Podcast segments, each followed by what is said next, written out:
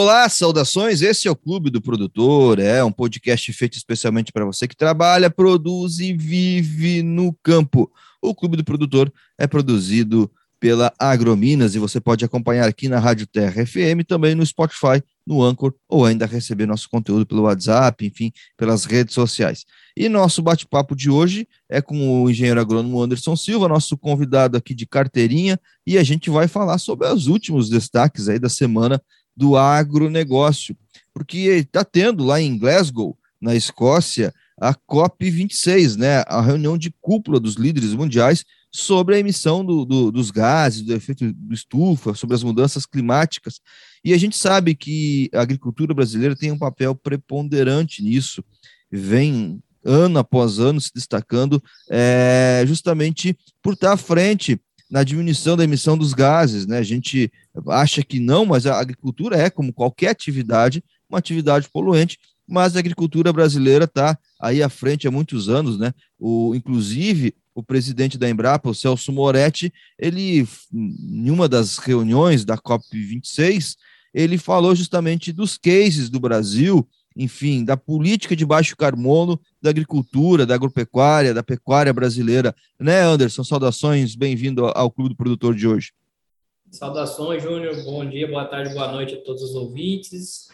É, pois é, Júnior, com a, com a COP26 a gente sempre, com todas essas reuniões né, de, de, de enfoque climático, o Brasil sempre vai para o holofote, né?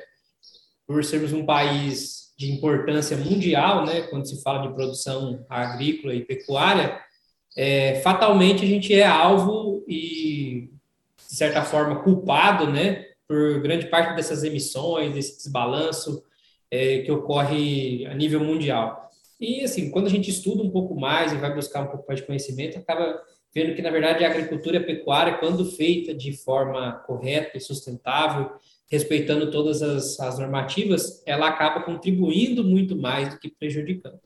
Alguns anos atrás, quando começou a se falar nisso, nessa, nessa integração lavoura e pecuária, quando se bat, começou a se bater é, nisso, agricultura, pecuária, floresta nas mesmas áreas, em fortalecer a, a, recuperação do solo, né, a correção do solo, a gente começou a produzir mais na mesma área, começou a diminuir o ritmo de desmatamento e começou a melhorar muito. E nós temos no Brasil várias linhas, né, Anderson, para o produtor que acabam ajudando nisso. Então, o Brasil, querendo ou não, ele acaba sendo vitrine, porque é um dos países que mais tem é, vegetação nativa, então ele vai, vai, os olhos do mundo é, nessa, nessa área. Vamos olhar para o Brasil, sem dúvida nenhuma, mas a agricultura do, do, Brasil vem melhorando a cada ano e tem muitos incentivos, né? tem muitas linhas bem específicas que acabam facilitando a vida do, do produtor. Dá para se dizer mais ou menos que só não melhora a qualidade do solo para emitir menos carbono quem não quer, né, Anderson? Na COP26 são discutidos é, vários temas relacionados ao, ao meio ambiente e à emissão de gases, né? Não só é, da atividade agropecuária, mas também de todos os outros ramos econômicos, siderúrgica, construções civis, né? Então, nessas reuniões, os países que são membros e que assinam esses protocolos que são definidos nas reuniões estabelecem novos paradigmas e novas metas né, de redução da emissão desses gases poluentes de outras é, fontes que impactam o, o meio ambiente, né? Mas como o nosso vamos puxar sempre a brasa para nossa sardinha, né? A gente vai falar bem mais focado do que nos atinge aqui, como agricultura e pecuária. Teve algumas coisas legais na COP26, que inclusive é, a pecuária brasileira, com alguns representantes, inclusive o CEL da JBS, fez um compromisso né, da, de se tornar net zero até 2040. E essas práticas eh, de preservação ambiental, elas são muito importantes, mas elas vão impactar em todas as cadeias, elas vão impactar tanto no, nos frigoríficos, vão impactar nos, nos produtores de carne e também vai impactar na assistência técnica, nos fornecedores de produtos. Como é que você está analisando essas metas de net zero até 2040, Anderson?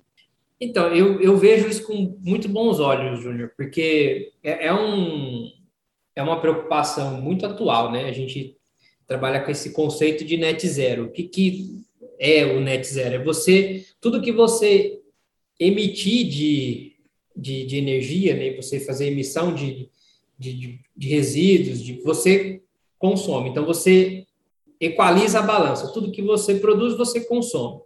Então, esse é o, é o conceito mais grosseiro do net zero, né?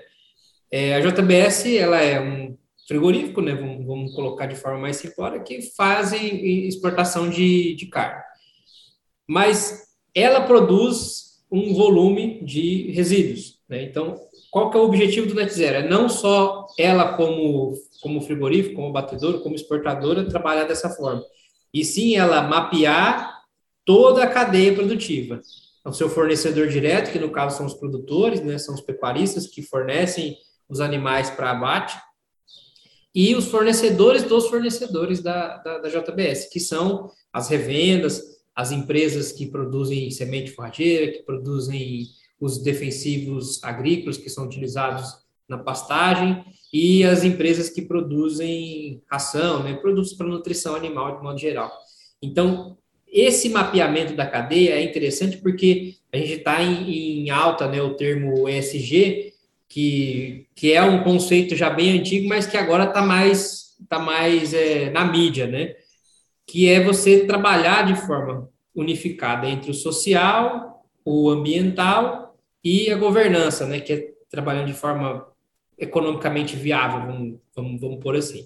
Então, você trabalhando o ESG em toda a cadeia, isso só tem a enriquecer, porque aí você acaba colocando boas práticas de, de, de governança dentro dos produtores rurais, que vão ter que cumprir uma série de exigências, é, melhorar a produção, melhorar a produtividade, controle, emissões, e, na contrapartida, os fornecedores. Então, é, todo mundo ganha com, com esse mapeamento, né? Você trabalhar de forma mais sustentável e mais eficiente. Então, a ideia é mais ou menos isso, né? Você ter toda a cadeia é, que não gere poluição, ou melhor dizendo, ela vai gerar a, a mesma poluição que ela vai, vai gerar, né, a mesma quantidade de, de CO2 que ela vai gerar, ela também vai consumir. Então, é, fazendo isso. É uma iniciativa interessante, mas vai exigir uma qualificação do pecuarista lá na ponta, não é, Anderson? Exatamente, Júnior. Isso, é, isso é, é, é, fato. Né? O, o pecuarista e até mesmo é, as revendas, né, os, os fornecedores dos pecuaristas vão ter que que fazer a lição de casa, né? Porque quando a JBS assume esse compromisso de net zero, ela consegue reduzir tá, as emissões de, de gases da produção dela, sendo mais eficiente, com maquinário mais moderno, etc. Mas neutralizar, ou seja, fazer essa compensação, ela precisa da ajuda do produtor rural. Porque a maior parte da compensação do carbono acontece quando a gente coloca o verde na jogada, né? Quando a gente coloca é, mais florestas, ou seja, a gente vai para a linha de, de integração pecuária-floresta.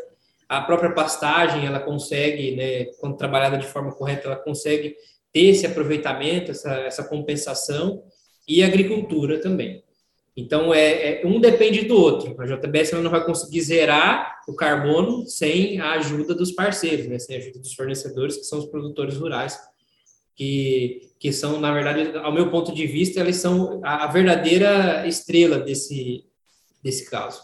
Exatamente, né? É só para finalizar uh, aqui a COP26 lá em Glasgow, na, na Escócia, é um, um evento que, as, uh, que ele tem uma visão futurista, né? O que ficou marcado um pouco é que os principais países do mundo resolveram novamente criar um fundo, ajudar os países que precisam de, ah, de ajuda para poder preservar mais. E, e mas o ponto de destaque do, do, da COP26, sem dúvida, foi que a maioria dos países entrou no consenso que o discurso precisa sair é, de cena aos poucos, a partir de agora, e as práticas começar a, a aparecerem mais. Então, esse é mais ou menos o rumo para que o mundo é, vem se tornando. Claro que tem toda outra questão, não é só agricultura, que a COP26 trata, mas a gente tratou aqui de agricultura, fez esse recorte porque é que, enfim, como o Anderson colocou no começo, nós estamos puxando o, o assado para nossa sardinha, porque o Clube do Produtor tem como objetivo falar sobre o agronegócio brasileiro. Mas essa semana, Anderson, também teve um anúncio muito legal por parte da Embrapa. A Embrapa lançou algumas variedades é, de, de soja voltado para o centro-norte do Brasil, para a nossa região.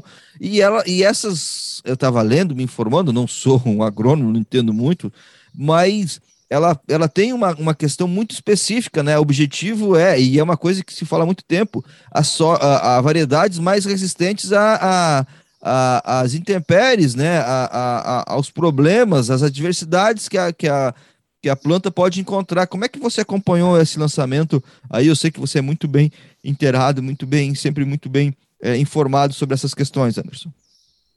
Bom, o programa de melhoramento genético de soja da Embrapa, ele é, assim, a nível é mundial, né, muito conhecido, porque possibilitou essa expansão da, do cultivo de soja, que anteriormente era cultivada apenas na região sul e sudeste, e aí ela possibilitou né, essa produção no centro-oeste, hoje Mato Grosso, Mato Grosso do Sul, Goiás são potências né, é, nacionais na produção de soja, e depois a, outra, a nova fronteira agrícola, que é onde a gente está situado aqui, né, que é o Mato Piba, mais o, o Pará. Então, a gente hoje tem cultivo de soja aqui em toda a região do Tocantins, do Piauí, né, no Maranhão, graças né, a esses programas, né, não só da Embrapa, mas também de outras empresas privadas, de melhoramento, constante melhoramento genético das cultivares de soja.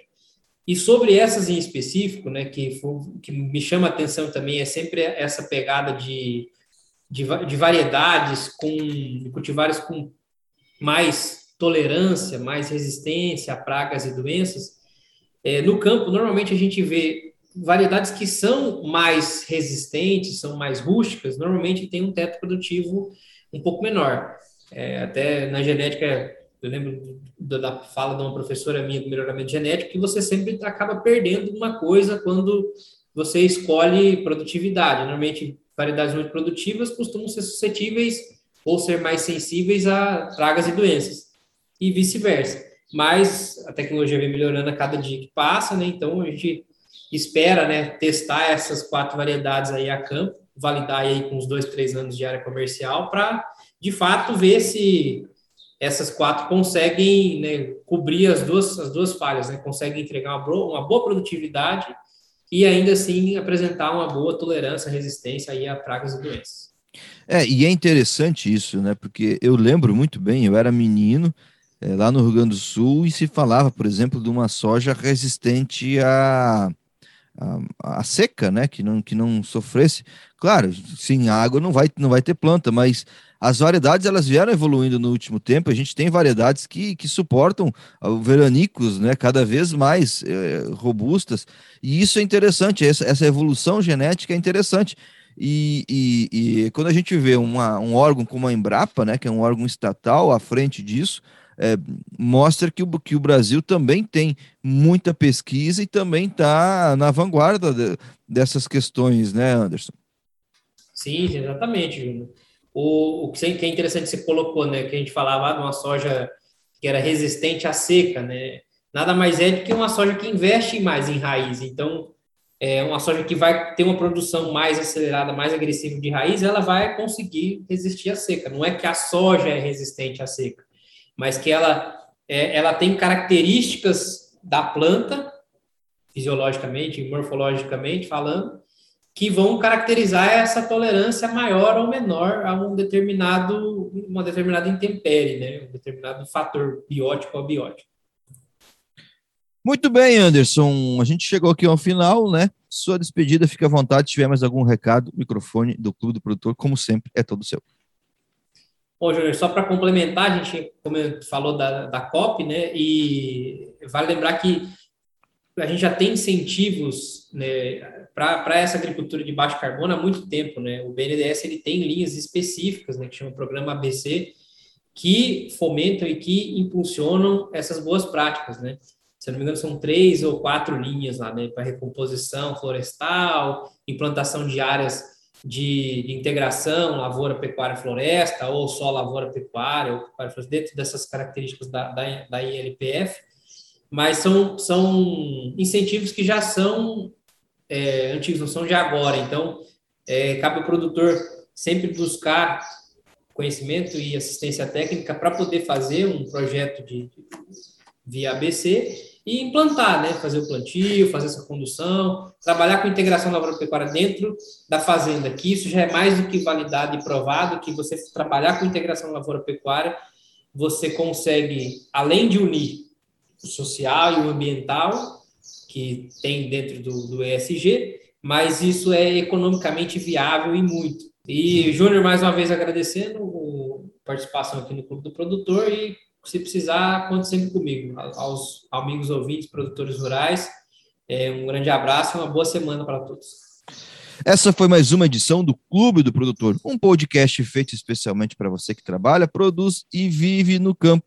Essa edição é sempre produzida pela equipe Agrominas, apresentada por mim, Júnior Grins, e você pode acompanhar a gente aqui na. Uh, e você pode acompanhar a gente lá no Spotify, no Anchor, ou ainda receber o nosso conteúdo por WhatsApp ou aqui na Rádio Terra FM todas as sextas-feiras. É, e você pode mandar sua participação, dúvida, sugestão através do e-mail podcast agrominasweb.com.br. A gente vai ficando por aqui e na semana que vem tem mais um Clube do Produtor.